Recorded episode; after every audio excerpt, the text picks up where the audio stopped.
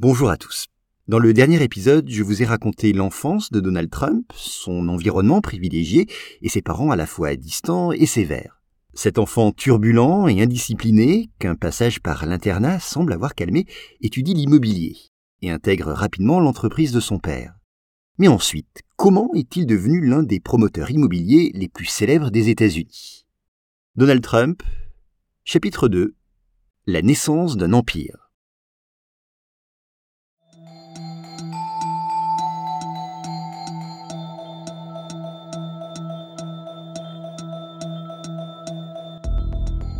Encore étudiant, Donald Trump fait ses premiers pas dans la Elizabeth Trump Son, la société familiale. À cette époque, elle est spécialisée principalement dans la location de logements à New York. Des appartements plutôt destinés à la classe moyenne et qui se concentrent dans les arrondissements de Brooklyn, du Queens et de Staten Island. Son premier grand projet et sa première importante collaboration avec Fred Trump, son père, a lieu alors qu'il est toujours étudiant. Il consiste à construire un grand complexe d'appartements à Cincinnati, une ville qui se trouve à plus de 10 heures de route de New York. Et c'est un succès. Même si Fred ne lui fait pas savoir directement, il est très fier du travail accompli par son fils. En 1968, à tout juste 21 ans, finit les études. Donald a décroché son diplôme d'économie. Et naturellement, il choisit alors de se consacrer à plein temps à l'entreprise familiale. Ici, rappelez-vous, c'est son frère aîné, Fred Jr., qui était censé prendre la relève. Le père l'avait, dès sa naissance, préparé à ce rôle. Il voulait que son fils soit un killer, quelqu'un prêt à tout pour réussir. Mais Fred Jr. s'est avéré très tôt être un garçon sensible qui se sent systématiquement dévalorisé par son père. Il a le sentiment de le décevoir constamment. Et petit à petit, il se met à développer une relation particulière avec l'alcool, jusqu'à devenir dépendant. Voir son grand frère se détruire de la sorte a beaucoup affecté Donald. Il déclara plus tard à la presse Il était si beau, et j'ai vu l'effet que l'alcool a eu sur lui physiquement, et sur moi également. Alors si la santé de son frère l'inquiète, c'est vrai, Donald ne perd pas de vue ses objectifs. Ils sont simples, impressionner son père d'abord, et ensuite prendre la tête de l'entreprise.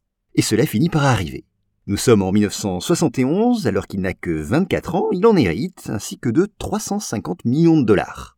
Attention, son père reste tout de même dans la société. Il prend le poste de président du conseil d'administration.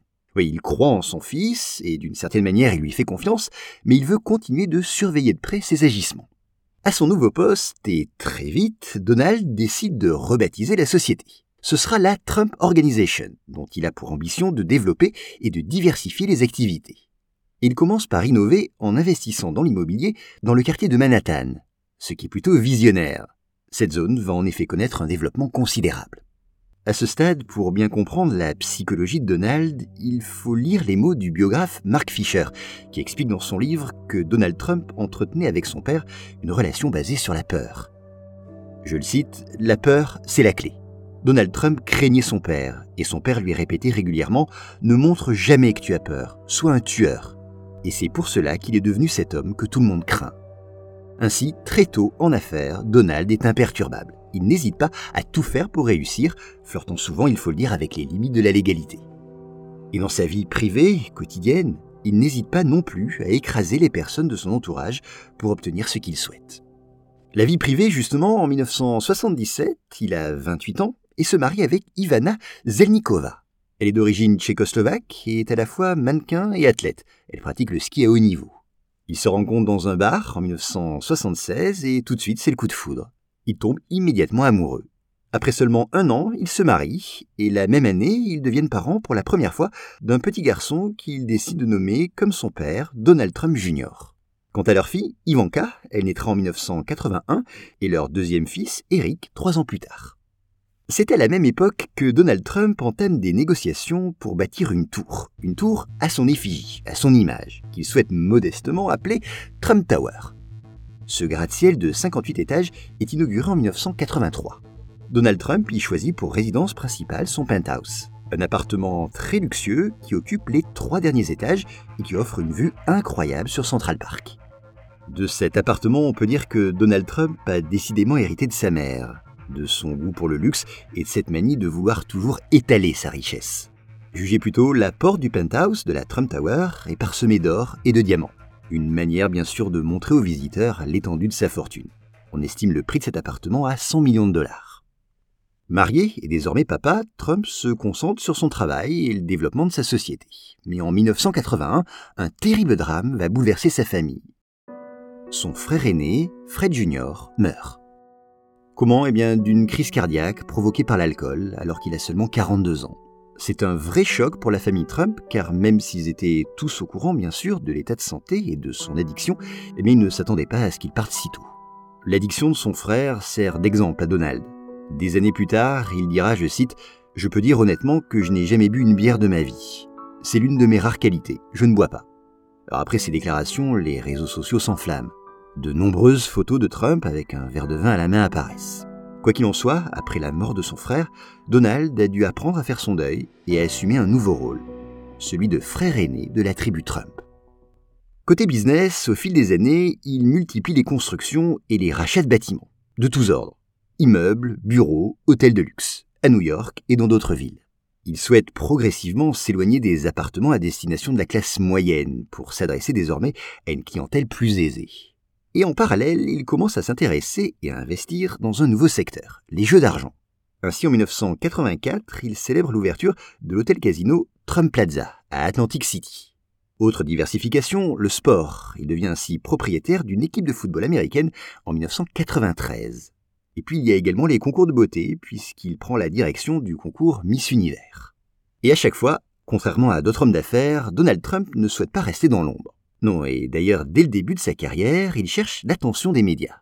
Il veut qu'on parle de lui, et que les gens le connaissent et le reconnaissent. Ce travail, entamé dès les années 1980, porte assez vite ses fruits. Il devient une vraie figure familière pour le public américain. Et pour nourrir ce public, il n'hésite pas à accepter de petits rôles dans des longs métrages ou dans des séries télévisées. Il apparaît par exemple dans le film Maman, j'ai encore raté l'avion en 1992, ou encore dans l'emblématique série Sex and the City. Pendant quelques années, il anime même sa propre émission de radio, qu'il appelle Trumped. Oui, que ce soit dans ses immeubles, ses casinos ou encore ses émissions, il intègre généralement le mot Trump, son nom. Pourquoi? Simplement pour qu'il s'imprime dans les esprits. Enfin, pour parachever son ambition médiatique, en 2004, il lance sa propre émission de télé-réalité, qu'il intitule The Apprentice. Vous le savez sûrement, les candidats s'y affrontent pour obtenir un poste de cadre supérieur dans l'une des sociétés du groupe Trump.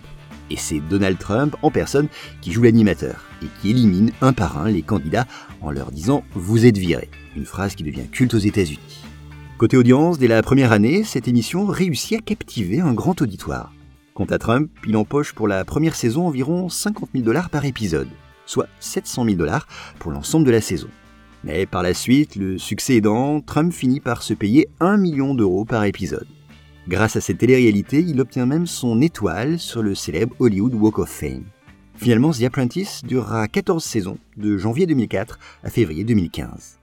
Alors cette émission a sans aucun doute contribué à sa médiatisation et à sa popularité et elle va lui être d'une très grande utilité pour se lancer en politique. Car oui, aussi surprenant que cela puisse paraître quand on regarde le parcours de Donald Trump, il commence à nourrir un nouveau rêve, devenir président des États-Unis. Mais d'où peut bien venir cette ambition? Comment cet homme exubérant, promoteur immobilier et animateur de télé-réalité, a-t-il réussi à mener une campagne présidentielle? Et surtout, comment a-t-il réussi son coup? Réponse dans le prochain épisode.